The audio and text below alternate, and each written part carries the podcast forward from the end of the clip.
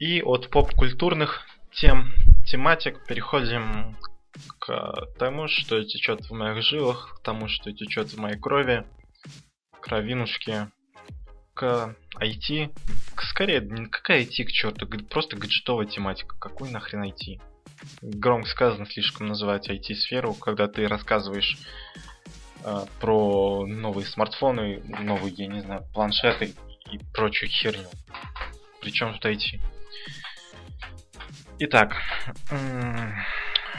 вообще не так давно прошла выставка MWC, которая была в Барселоне. И что можно сказать по поводу этой выставки? Раньше я хоть как-то следил, сейчас тоже слежу, но очень поверхностно и как, например, сказал Стас из как просто, то, что это очередная выставка продуктов, про которые забудут через две недели, ну или даже раньше. И абсолютно точное выражение, абсолютно так оно и есть. А, если раньше, когда я только начинал увлекаться вот этой какой-то гаджетовой тематикой, это представляло какой-то интерес, какие-то а, новинки увидеть, то сейчас ты понимаешь, что, ну, лично для меня полностью пропал интерес к этим презентациям нет вообще ничего абсолютно интересного нету. Есть какие-то э, единичные вещи, единичные продукты, про которые, к сожалению, наши отечественные блогеры почему-то забывают рассказать. Но не всегда, конечно. Единственное, точнее, одна из двух или трех вещей, которые какой-то интерес для меня представила на MVC. Во-первых, мне э, хотелось бы посмотреть вживую на то, что представили Porsche Design они показали то ли прототип, то ли готовый уже вариант ноутбука.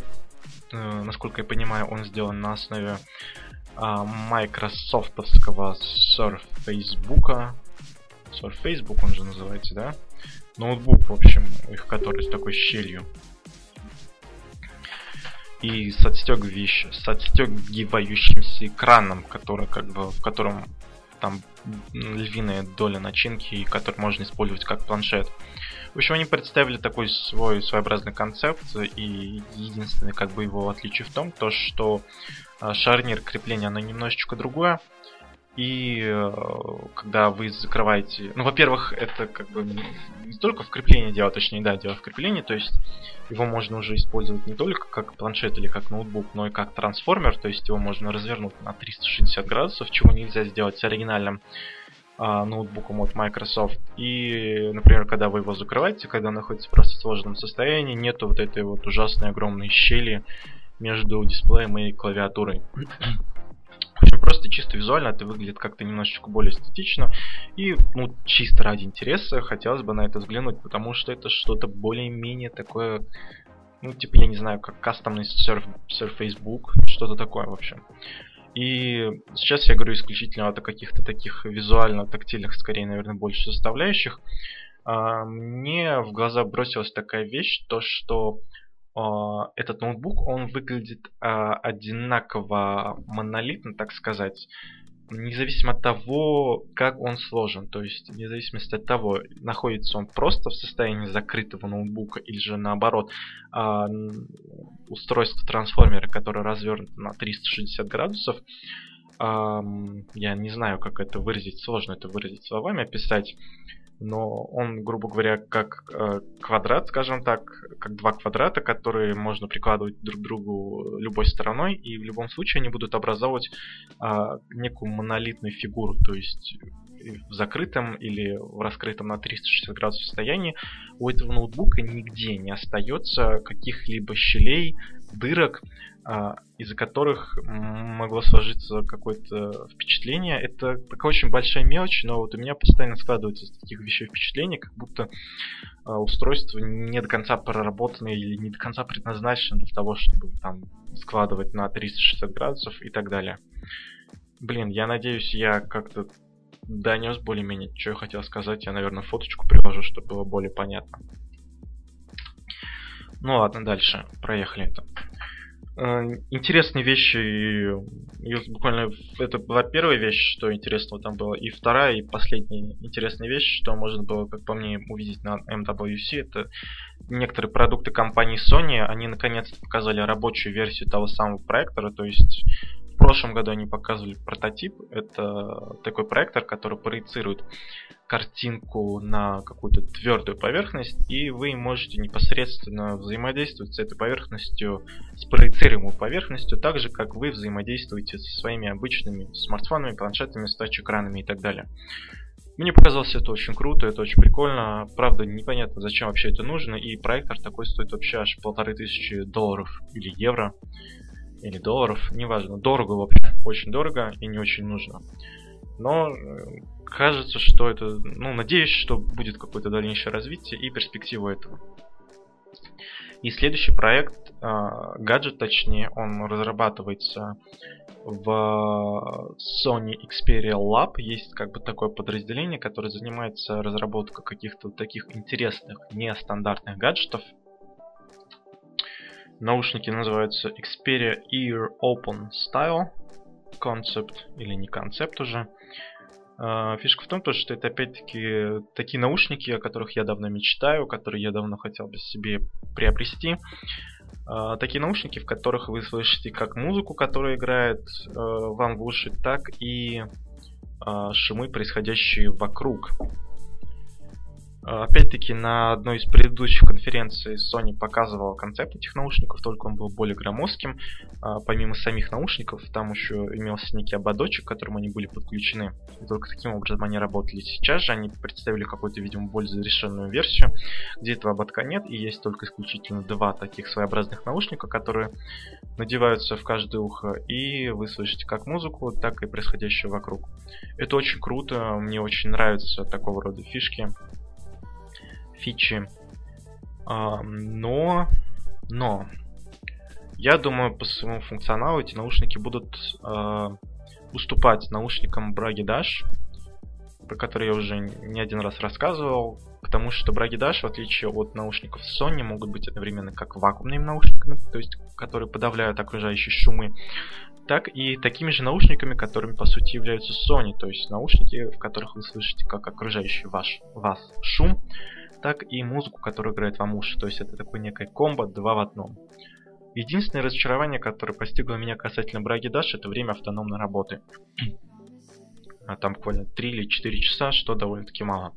Хотя, может быть, использовать, если их как исключительно эм, наушники, потому что в них есть в том числе и датчик сердцебиения, что-то, в общем, такое, GPS, какая-то фигня.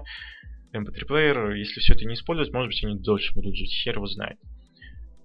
Вот. А что касается наушников Sony, пока я не совсем понимаю, точнее, как работают эти наушники, потому что э, можно было бы понять, э, как-то, если бы, например, э, музыка передавалась бы вам э, в кость, как это реализовано в очках Google Glass, соответственно, ухом своим внешне вы слышите окружающий вас шум. Но нет, там как-то немножечко по-другому сделано. В кость никаких, никаких звуков не передается, насколько я понимаю. И почему у меня возникает вопрос о том, как это работает, потому что непосредственно сам наушник, который вставляется вам в ухо, это даже не наушник практически. Это такой э, круглый маленький ободок, который вы вставляете в ухо и каким-то образом слышите музыку через него. Вот. Интересно это попробовать, было бы очень интересно вообще хотя бы узнать, как это работает, чтобы с чем-то сравнивать. И вообще, наверное, стоит, я думаю, обращать внимание сейчас э, именно вот на такие проекты, как э, Xperia Lab, потому что именно они занимаются какими-то такими интересными вещами, а, что-то, что не, не связано, что-то, что, точнее, косвенно связано с той потребительской электроникой, которую мы сейчас все активно юзаем. Вообще интересно то, что вот с такой приставкой Lab, например, а, некоторые другие компании, которые к гаджетовой тематике никакого отношения не имеют, например, компания Nike, в рамках вот этой вот своей Nike Lab, они тоже какие-то разрабатывают какие-то концепты, какие-то шмотки, какую-то обувь, которая не, немножечко выливается из общей потребительской канвы, представляет из себя нечто более интересное и продающееся каким-то ограниченным тиражом. Из последних это вот, наверное, а, коллаборация Nike и Acronym. Они выпустили там, в общем, в ограниченном количестве очередную партию э, Air Force, которые подобны сапогам. Что-то такое. Ну, не суть. И на этом, я думаю, это все, абсолютно все, что можно сказать про МВЦ, потому что к огромному, просто к моему гигантскому сожалению, такие выставки, они уже давно перестали приносить какое-то удовлетворение, вызывать какой-либо интерес. И если следить за ними, то как-то вот очень так одним краешком глаза, скажем так. Но раз уж мы заговорили про выставки, про презентации продуктов, сейчас середина марта месяца, и насколько я знаю, тут ходит в общем слушок о том, то, что компания Apple, точнее этот слух он уже довольно-таки давно ходит, собирается э, выкатить на рынок новый планшет, новый iPad, якобы с какими-то тонкими рамками. Скорее всего, там просто как-то рамка будет потоньше в каком-то месте, то есть немножко дизайн переиграют чтобы они как-то более больше гармонировали, я не знаю, с общей конвой новых макбуков, новых э, айфонов. Как-то так. Но вот эти все фишки, которые они пытаются внедрять в последнее время, это клавиатура дополнительная, хотя как бы когда iPad представляли, сам первый вся фишка была именно в том, что отказывались от клавиатуры, то, что это ненужный балласт, который делает тяжелее устройство. Сейчас ее обратно присобачили. Ну, опционально, как бы, конечно, но все равно. А, тот же самый карандаш для рисования, подчеркиваем, на карандаш это, это не стилс, так что тут как бы претензий нет, на самом деле, идеологически все правильно, все понятно. Если как бы копнуть чуть поглубже. Вот сейчас как бы хотят а, сделать рамки потоньше. И вот это та самая тема, когда это мне видится таким образом, что из практически уже мертвого продукта, который себя изжил, пытаются выдавить что-то вот до последней капли. Пытаются его давить, чтобы он как-то оставался на плаву, чтобы окончательно не потонул. Но я считаю, что все вот эти фишки, они в том числе и Трутон, кстати, если помните, это такие очень сомнительные вещи, и как бы делать акцент на Трутоне, том, то, что это такая новая фича, нового iPad, ну это, ну такое, в общем. Не то, что достойно внимания нового, скажем, потребителя или даже потребителя, который а, уже пользуется этой техникой и хочет обновиться, скажем так. Мне кажется, то, что, наверное, по большому счету, со времен iPad Air 2 ничего пока кардинально не изменилось. В каком случае, я думаю, они могут привлечь к этому какое-то определенное внимание и возбудить у потенциальных покупателей реальное, а не эфемерное желание приобрести этот продукт. Я думаю, выход только один, это а, сделать так, чтобы на iPad можно было запускать полноценные приложения с macOS, возможно, саму macOS, или, возможно, если бы они сделали какую-нибудь гибридную операционную систему, которая позволяла бы запускать на iPad не только мобильные приложения, но и какие-то приложения с macOS. То есть, если они каким-то образом портировали часть софта, который написан на, под x86 на свою ARM-платформу, как-нибудь, как-нибудь вот так я, наверное, думаю, тогда, наверное, это получил какое-нибудь должное внимание, заслуженное именно внимание, а, нежели то, что творится сейчас, как бы на самом деле, даже взять те же последние макбуки, это, ну, однозначно, стопроцентно это не самое лучшее решение, вот таким образом поступать, а, убирать порты определенные. Ну, я об этом уже много рассуждал, много уже об этом тоже говорил, не хочу сейчас к этому возвращаться. В общем, ну, такое. Единственное, что как бы они всегда окутывают свои презентации каким-то таким ореолом, то есть они очень умеют грамотно все преподнести, что Несмотря на то, что просматривая последнюю презентацию, ну окей, последнюю презентацию, которой я был разочарован больше, нежели предпоследний крупный, когда они айфоны представили, все равно какой-то интерес есть, хочется... Есть всегда надежда на то, что это покажет интересное. Но, должен сказать, да, в последний раз я был все-таки разочарован. И продолжая говорить о вечном, закрывая вот эту скользкую тему гаджетов. Хочу высказаться на тему смарт-часов, вот этой всей дребедени. Что можно, какой вывод можно сделать, посмотрев вот на рынок смарт-часов, который сейчас присутствует на рынке? Вот так вот. в первую очередь, лично мне в глаза бросается, точнее, что я вру, не бросается. Я пришел к тому выводу, что проблема этого рынка в том, то, что до конца непонятно, а зачем они нужны. То есть, если нам показали iPhone в 2007 году, который задал тренд, э, которому следуем, мы следуем, можно сказать, до сих пор, не происходит какой-то революции в этом сегменте, то со смарт-часами такого не произошло. Это как бы такой продукт, который в нем нету большой необходимости. Он вроде есть, а вроде его нет. Как бы вроде есть, но прикольно, но если его нет, то похер. То есть он не привносит чего-то такого. И это раз фактор. А фактор номер два, то что он, наверное, связан с первым фактором, в какой-то степени вытекает из него. Фишка в том, то, что, опять-таки, проводя аналоги с первым айфоном, нету законодателя, нету какого-то единого тренда, а, развитию которому следовали бы все производители смарт-часов. Нет. Единственный, по-моему, какой-то единственный вот тренд, которому все решили почему-то следовать, это круглые часы. Что абсолютно тупо и вообще нелогично, ни хрена, потому что там стоит, потому что это не классические часы, это умные часы. Я думаю, было бы куда удобнее взаимодействовать с каким-то большим прямоугольным экраном, как, например, Samsung Gear S самого первого поколения. А, просто удобнее для интерфейсов, для всего. Но нет.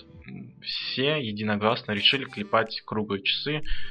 Ну окей. Это, наверное, потому что часы все-таки в большей степени, несмотря на то, что они даже умные часы, они все равно продолжают быть таким же аксессуаром, как и обычные часы, не обладая каким-то важным и нужным функционалом. Проблема в том, то, что нет единого тренда. И сейчас даже компания Swatch объявила о том, то, что они собирают пилить, собираются пилить какую-то собственную операционную мобильную систему для умных часов. А другая какая-то компания, название которой я даже произнести не могу, собирается делать выкатить на рынок умные часы за полторы тысячи долларов.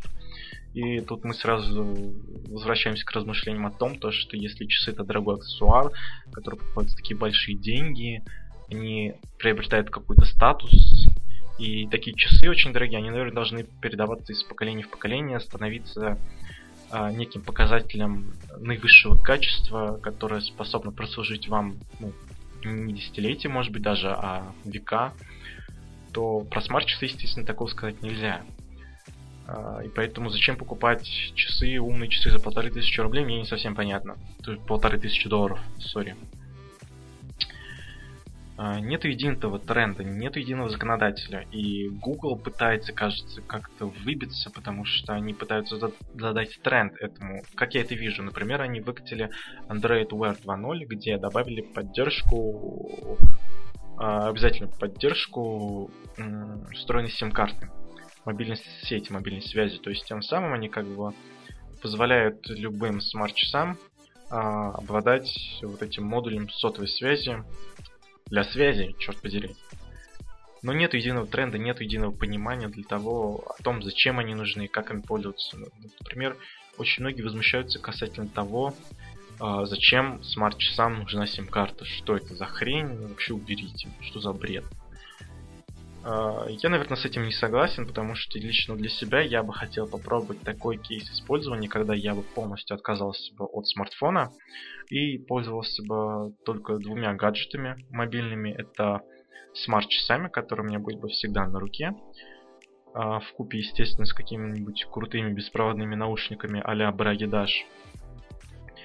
И э, так как я хожу постоянно с рюкзаком или с сумкой, я бы просто носил в этой сумке планшет, может быть, какого-то не очень большого размера, и как бы когда я потреблял бы информацию, мне было бы намного удобнее потреблять информацию с большого экрана планшета, нежели с экрана смартфона. А звонки, как бы все вот это, уведомления и так далее, все это просто приходило бы на часы. Лично я для себя вижу такой кейс использования, которым мне хотелось бы, который мне хотелось бы когда-нибудь реализовать. Не знаю, правда, получится или нет.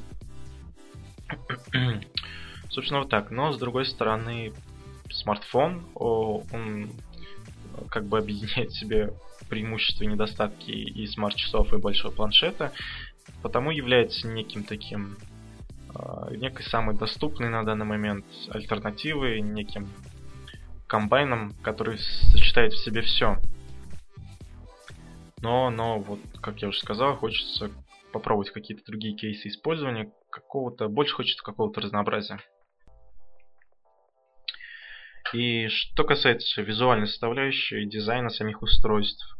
Вообще мне не нравится ни один продукт, наверное, компании Samsung из того, что они показывают. Ну, в основном, естественно, смартфоны.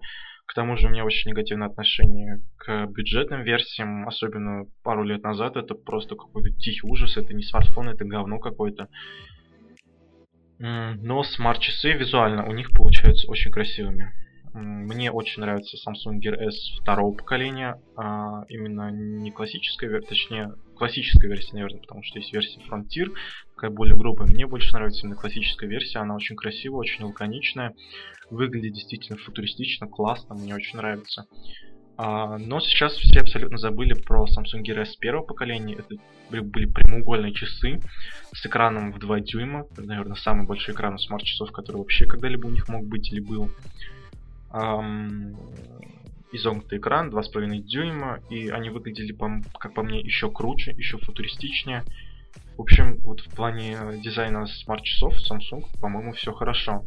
Единственное, что я помню, что очень сильно портило вот эти Gear S первого поколения, в которые, кстати, замечу, можно было вставлять сим-карту, чего нельзя делать в Gear S второго и третьего поколения, если оно вышло. То есть такой своеобразный downgrade произошел. Но их портили просто ужасно омерзительные циферблаты с закосом под такой luxury, под дороговизну. С этим, в общем, было очень плохо. Но визуально смотрелись они очень круто и э, из вот этого идиотского тренда на исключительно круглые часы мне немножечко жаль то, что Samsung не продолжил развивать вот эту вот идею с э, квадратным прямоугольным экраном у смарт-часов, с изогнутым прямоугольным экраном смарт-часов у вас на руке, то есть можно было, я не знаю, сделать как-то их еще... Они были довольно-таки громоздкими, нужно сказать, но вот за счет изогнутости, своей изогнутости они более-менее гармонично смотрелись на руке, чего нельзя сказать про uh, LG Watch Sport, в который тоже можно ставить сим-карту, но даже вот судя по роликам, фотографиям в интернете видно то, что это просто какой-то а, огромный, я не знаю, спортивный снаряд, какая-то бляха огромная просто, который, который ужасно, во-первых, выглядит на руке. И видно то, что с такой балдой на запястье будет просто неудобно пользоваться. И это печалька. Вот, и жаль то, что Samsung не продолжили развивать, то есть могли бы как-то, я не знаю, две линейки сделать, например, круглые смарт-часы и прямоугольные а-ля там, сделать их потоньше, сделать рамки поменьше или дисплей побольше. И, блин, это выглядело бы офигенно, это выглядело бы супер футуристично. Это вызывало бы вау-эффект чисто визуально. Но, блин, нет же, не стали они в эту сторону развиваться, потому что вот такой идиотский бесполезный тренд исключительно на круглые смарт-часы. Ну, я уже чуть-чуть сказал про часы LG, как бы они вроде не совсем LG, а часы от Google или что-то там в коллаборации, в общем, вместе. Э, версия, которая стайл а у этих часов она более такая гармоничная, выглядит получше, поаккуратнее, но в нее нельзя ставить сим-карту, батарейка-то меньше, и оперативки тоже поменьше. А вот LG Sport, в них как бы весь необходимый, наверное, лично для меня функционал, которым бы я хотел пользоваться в смарт-часах, включая сим-карту. Но, блин, выглядит просто отвратно. Выглядят ужасно огромные часы, которыми абсолютно не захочется пользоваться опять-таки говорю про Samsung S, которые обладали в принципе тем же самым функционалом, выглядели намного лучше, намного интереснее, намного лаконичнее, футуристичнее и хрен. Нету их. Вместо этого такая вот замечательная огромная байда от LG в коллаборации с Google. И тут я, наверное, перестаю гундосить и ныть на тему того, как все, как все мне, блин, не нравится. И перейду к более позитивным, наверное, новостям. Поехали. И продолжая подкаст, этот блог информативно тоже посвящен технологиям, таким небольшим новостям, скажем. А, немножко опять-таки устаревшим, но тем не менее не менее актуальным, потому что все-таки свою техническую реализацию они до сих пор воплощения не получили, а какой-либо более подробной информации об этом так до сих пор и нету. А, итак, в общем, компания Intel рассказала некоторые интересные вещи о некоторых интересных технологиях, которые, возможно, получат свое применение уже в ближайшем будущем в новых процессорах, последних процессорах, которые будут клепаться по 14-нанометровому техпроцессу, если я ничего не путаю, Cable Lake. В общем, они предлагают э, некий новый э, способ связи кристаллов э, в мультичиповой упаковке. Э, называться он будет э, Embedded Multi-Die Interconnect Bridge или сокращенно EMIB. А, вообще это можно как, как встроенный многоканальный соединяющий или соединительный мост. Мы будем его просто называть условно мостом, скажем так, да? Что позволяет делать эта технология? Эта технология, она отличается от обычной структуры системы на кристалле, э, где используется подложка или интерпозер. Сейчас будет такой небольшой технический аспект, который я зачитаю с сайта Hardware Lux. В общем, в случае с этим вот мостом структура э, кристалла системы на чип отличается от обычной подложки, как я уже сказал. Э, подложка вообще, э, обычный интерпозер, относится к так называемому 2.5D дизайну. Она позволяет эффективно и быстро связывать различные кристаллы друг с другом, и э, кроме этого, она позволяет использовать э, меньший размер подложки для компонентов, и это как бы обеспечивает большую гибкость. В общем, окей, не буду умничать и говорить о том, чего я не знаю. Простыми словами, что позволяет нам сделать эта технология? Эта технология позволяет нам совместить под а, одной крышкой на одном чипе, а, скажем, процессор, сделанный по одному а, техпроцессу, скажем, условно 14-нанометровому техпроцессу и отдельным ядром графику.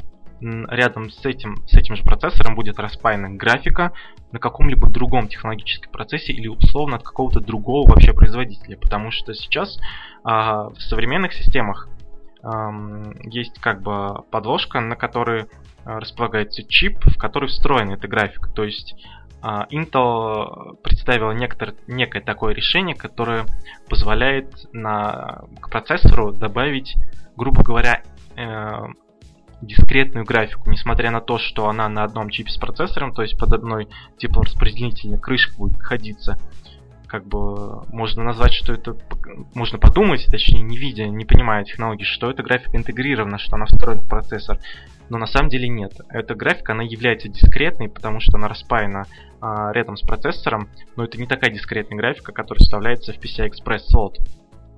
Вот в чем фишка. То есть это позволяет а, под одной теплораспределительной крышкой совместить различные технологии, возможно, вообще от различных производителей.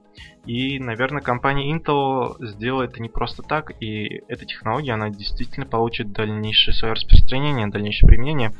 И сейчас я расскажу о новости, которая пока на самом деле является чем-то средним между новостью и слухом, но тем не менее она в большей степени реальна, нежели нет. И так или иначе свое какое-то реальное воплощение получит. В общем, про новость про саму. Точнее, про следующую новость. В общем, в феврале месяце был слух о том, что компания Intel собирается использовать в своих чипах графику от компании AMD. Во что, естественно, многие не поверили, очень скептически к этому отнеслись, но ну, вообще, почему Intel это делает? Ну, потому что э, даже не знаю почему, вроде, если не ошибаюсь, у них, кажется, кончается лицензия от компании Nvidia, потому что вся их встроенная графика Intel, она держится на патентах компании Nvidia. Возможно, э, в лице компании AMD они увидели нечто более привлекательное для себя.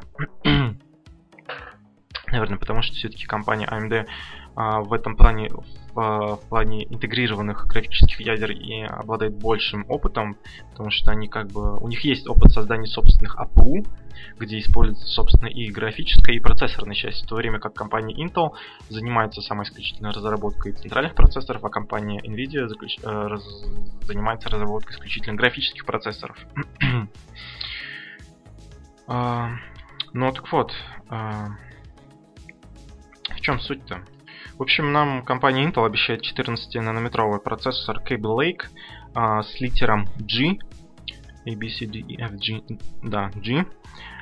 А, пам -пам -пам -пам -пам. Это будет процессор, в формате BGA, то есть он будет припаян непосредственно к материнской плате, то есть это будет не сокетовый процессор, которого, который вы можете пойти в магазин и купить.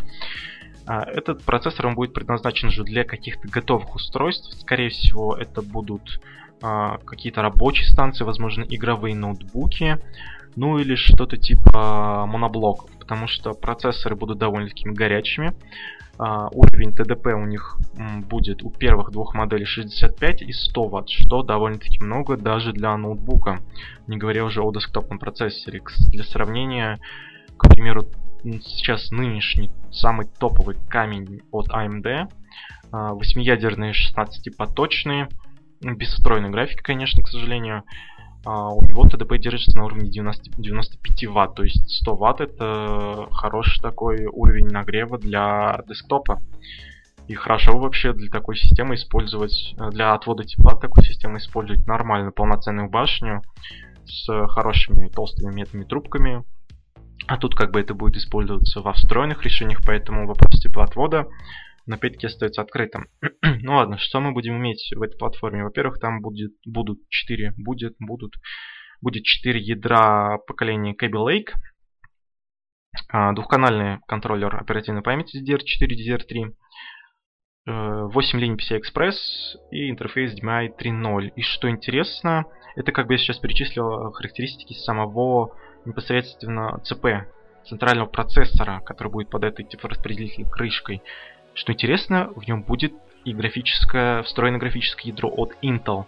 То есть таким образом мы получаем, грубо говоря, на одном чипе процессор и две встроенные, то есть по сути встроенная графика только одна, но опять-таки, так э, я уже сказал, это не совсем очевидно, что графика, которая располагается рядышком, она является не встроенной, а все-таки дискретной, выделенной. Поэтому получается, что под крышкой одного типа распределительного блока у нас процессор и две графические системы, что немножечко странно. Нет, конечно, очевидного ответа на вопрос, почему это происходит, почему у Intel вообще такое маленькое количество процессоров без встроенных графических ядер. Uh, у них есть, конечно, какие-то, по-моему, ксионы или еще какие-то очень, в общем, очень мало у них процессоров без встроенных графических ядер, и эти процессоры тоже не стали исключением, хотя, казалось бы, нахер он нужен, если а, есть и так уже под крышкой другой, процесс, э, другой графический процессор будет распаян. Но, скорее всего, такая штука, она является некоторым экспериментом, и э, производственные мощности перезапускать ради такого, наверное, не станут. Вот. наверное, в этом как бы заключается основная причина. Так, про... Что там дальше? Про теплопакет я уже рассказал, про то, что это будет BGA, то есть э, встроенный, распаянный на материнской плате процессор, тоже сказал. Касательно графики, что самое важное? Ну, во-первых, сама встроенная графика от Intel, она будет довольно-таки слабенькая, офисный, там, поколение GT2, то есть это такой самый-самый минимальный уровень встроенной графики, от нее ничего ждать интересного не приходится. А вот что касательно так называемого дискретного GPU, то там пока неизвестно, что будет. Может быть, там будет что-то уровня а, Radeon RX 460, ну, может быть, чуть-чуть послабее, а может быть и вообще уровня 400, Radeon RX 470. Об этом тоже пока никакой конкретной информации нету. Но э, касательно памяти, которая будет использоваться, тоже нет никакой информации. Скорее всего, будет что-то типа памяти GDDR5. Но это тоже не факт. По этому поводу явно не HBM память. Столько всего вряд ли AMD вкусного захочет отдать компании Intel сразу поэтому пока неизвестно, какая там будет память и сколько вообще все это будет стоить.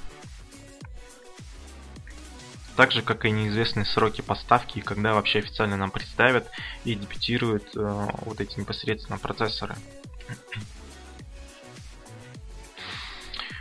Так, ТТП, моноблоки, ноутбуки. Да, охлаждать, кстати, я уже да говорил, кажется, охлаждать это будет довольно-таки сложно потому что действительно очень большое типа выделение, оно подразумевается использование в каких-то мобильных, более-менее рабочих станциях. Что на самом деле интереснее всего? А, интереснее всего тот факт, что неужели... Потому что, по сути, как, конечно, по факту, точнее, как это правильно сказать, по факту это не будет являться APU. То есть чисто с технической стороны, если придраться, это не полноценный APU. Потому что графика, она будет стоять отдельным а, отдельным пластом, отдельным чипом, она не будет непосредственно интегрирована в сам процессор, она будет отдельно просто распаяна рядом с процессором, поэтому с такой точки зрения графика как бы является дискретной, это решение, наверное, нельзя назвать APU.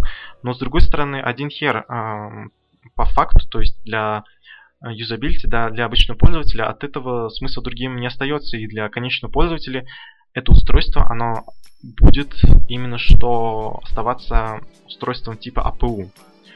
И интересен тот факт, то, что у компании AMD до сих пор не вышли свои собственные APU э, с ядрами Zen и графическими ядрами Polaris. Вообще никакой даже толком об этом информации нет. Единственное, они в недавнем интервью сказали то, что да, стоит ждать в этом году таких вот решений, но никаких точных сроков и никакой точной информации вообще по этому поводу от AMD пока нету. Более того, ну, единственное, что известно, то, что память HBM2 вряд ли в этих устройствах будет встречаться, это раз. Скорее всего, это будут четырехъядерные процессоры, это два. И три, это, наверное, пока не совсем точная информация, довольно-таки давно это читал, может быть, уже что-то изменилось. Это тот факт, то, что а, пока в мобильном сегменте мы не увидим, если сейчас не путаю с HBM. Черт. В общем, по этому поводу пока ничего не известно. У AMD, кстати, немножко разнится политика э, в области э, видеокарт и э, центральных процессоров. То есть, когда они выпускали видеокарты, они выпустили... У них, по сути, нету сейчас топов виде... видеокарт, их топовое решение это RX 480, который спал уровень производительности сопоставим с GTX 1060. При этом многие обзорщики все-таки отдают свое предпочтение комп видеокарте от компании Nvidia.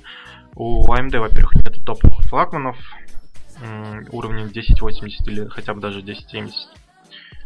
А вот в десктопном сегменте в плане центральных процессоров у них немножечко по-другому как все обстоит. Они сначала выкатывают самый топовый, самый свой мощный процессор, который призван конкурировать с там, процессорами а-ля i7-770K от Intel и только потом выкатывают потихоньку решения более простые, менее мощные. Кстати, вот небольшая новость про AMD. Вышли предварительные обзоры э, тесты Ryzen R, R5, серии R5, то есть которая, серия, которая призвана конкурировать с серией i5 у Intel. И пока все на самом деле не настолько хорошо, наверное, как хотелось бы. В конечном счете эти процессоры, они характеризуются тем же, чем характеризовались процессоры Ryzen R7. О них я обязательно расскажу тоже. То есть это процессоры, которые на самом деле не во всем дотягивают до а, процессоров i5, но это и не удивительно, потому что все-таки большая часть сегмента игр и софта она адаптирована именно что под Intel, потому что до нынешнего момента они являлись монополистами и никто не мог составить им достойную конкуренцию на рынке центральных процессоров. Единственное, что глобально радует Ryzen, это то, что у них все намного лучше с многопоточностью, с количеством ядер, и, возможно, они являются в большей мере будут пригодны для использования в будущем, если производители софта и игр будут более активно использовать многопоточность распараллеливать инструкции. В таком случае, да, Ryzen, безусловно, э, является более перспективным процессором, Э, для будущего использования. Но сейчас, пока я так все-таки понимаю, э, предпочтение, наверное, стоит отдать вот сейчас, в текущий момент, процессорам компании Intel. И раз уж R5 вышли настолько похожи на R7, не думаю, что в более менее мощном сегменте R3 что-то будет принципиально отличаться. Кстати, в тех же R5 у них просто отключены... Там, по сути, тоже 8 ядер остается. Просто, если это 6 шестиядерный процессор, там просто два ядра отключены, а если четырехъядерный процессор, то там просто один целый блок с четырьмя ядрами тоже выключен.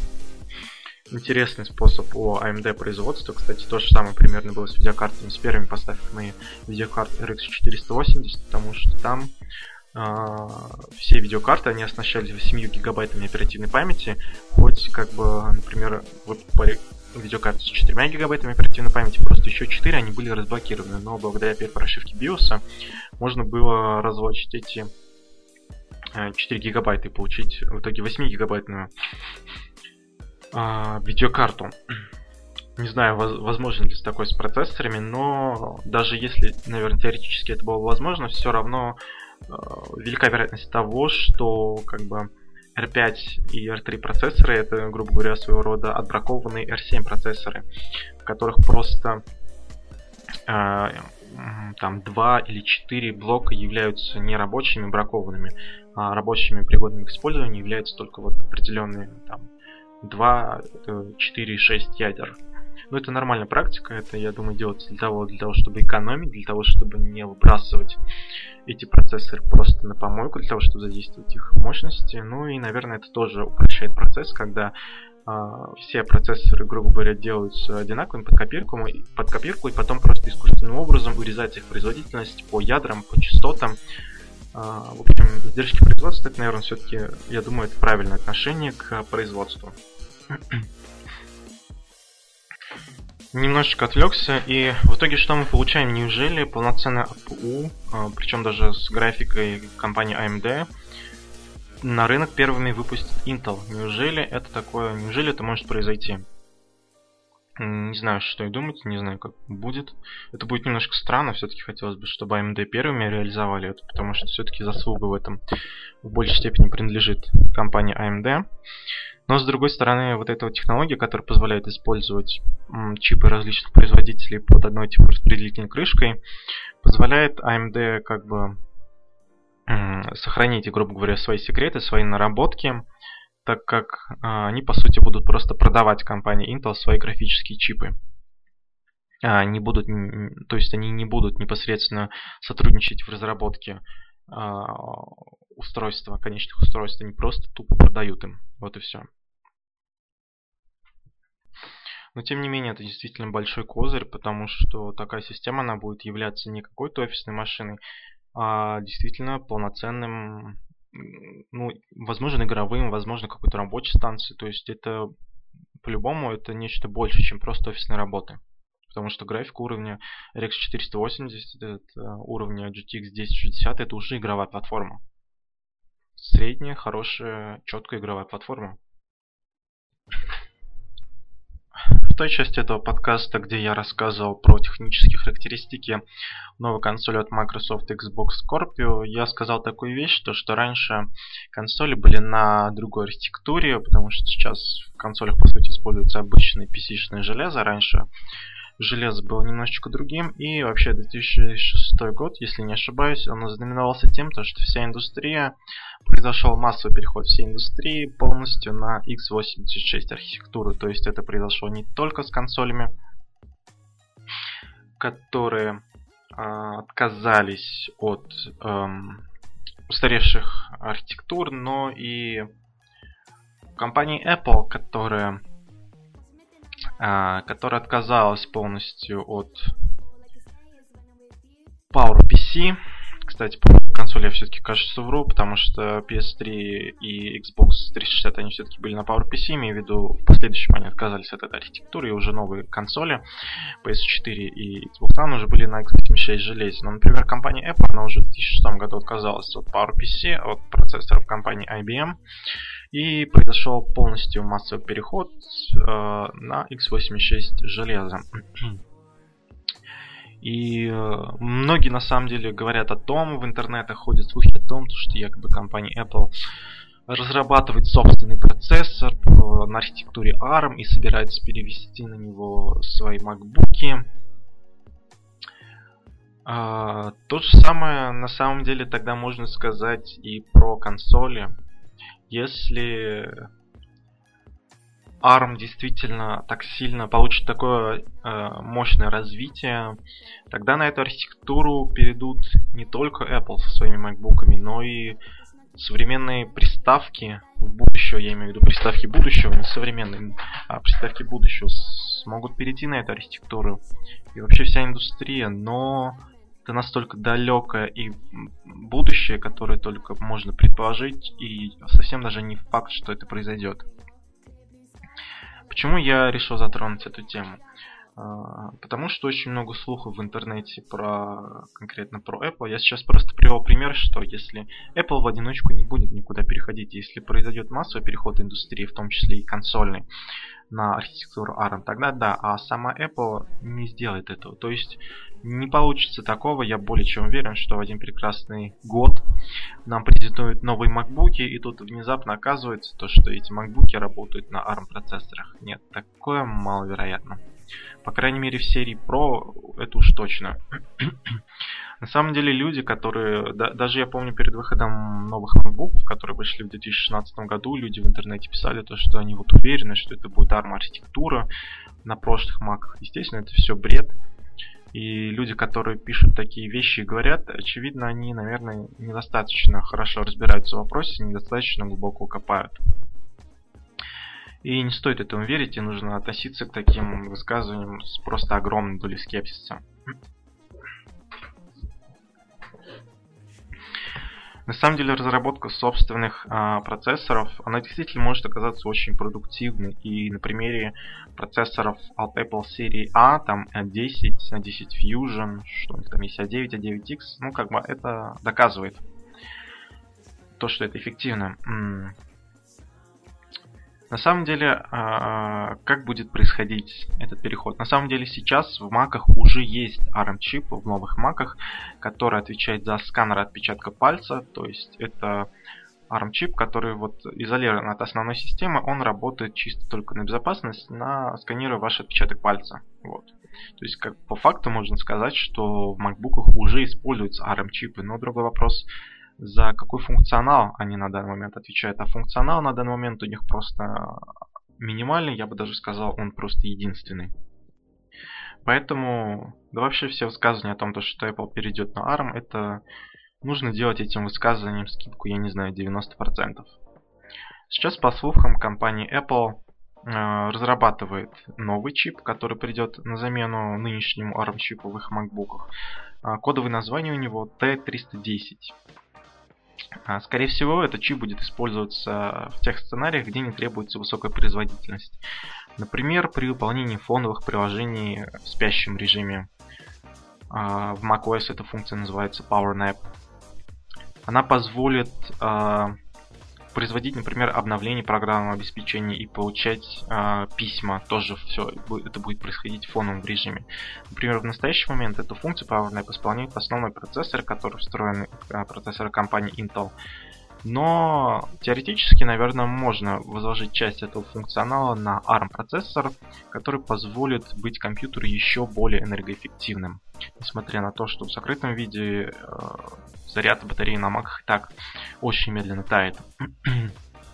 Но такой процессор, он уже как бы будет чуть больше интегрирован а, в систему, он не будет изолирован от основной системы, потому что для выполнения этого функционала он будет должен иметь а, доступ а, к памяти, к сетевому соединению и прочим другим функциям.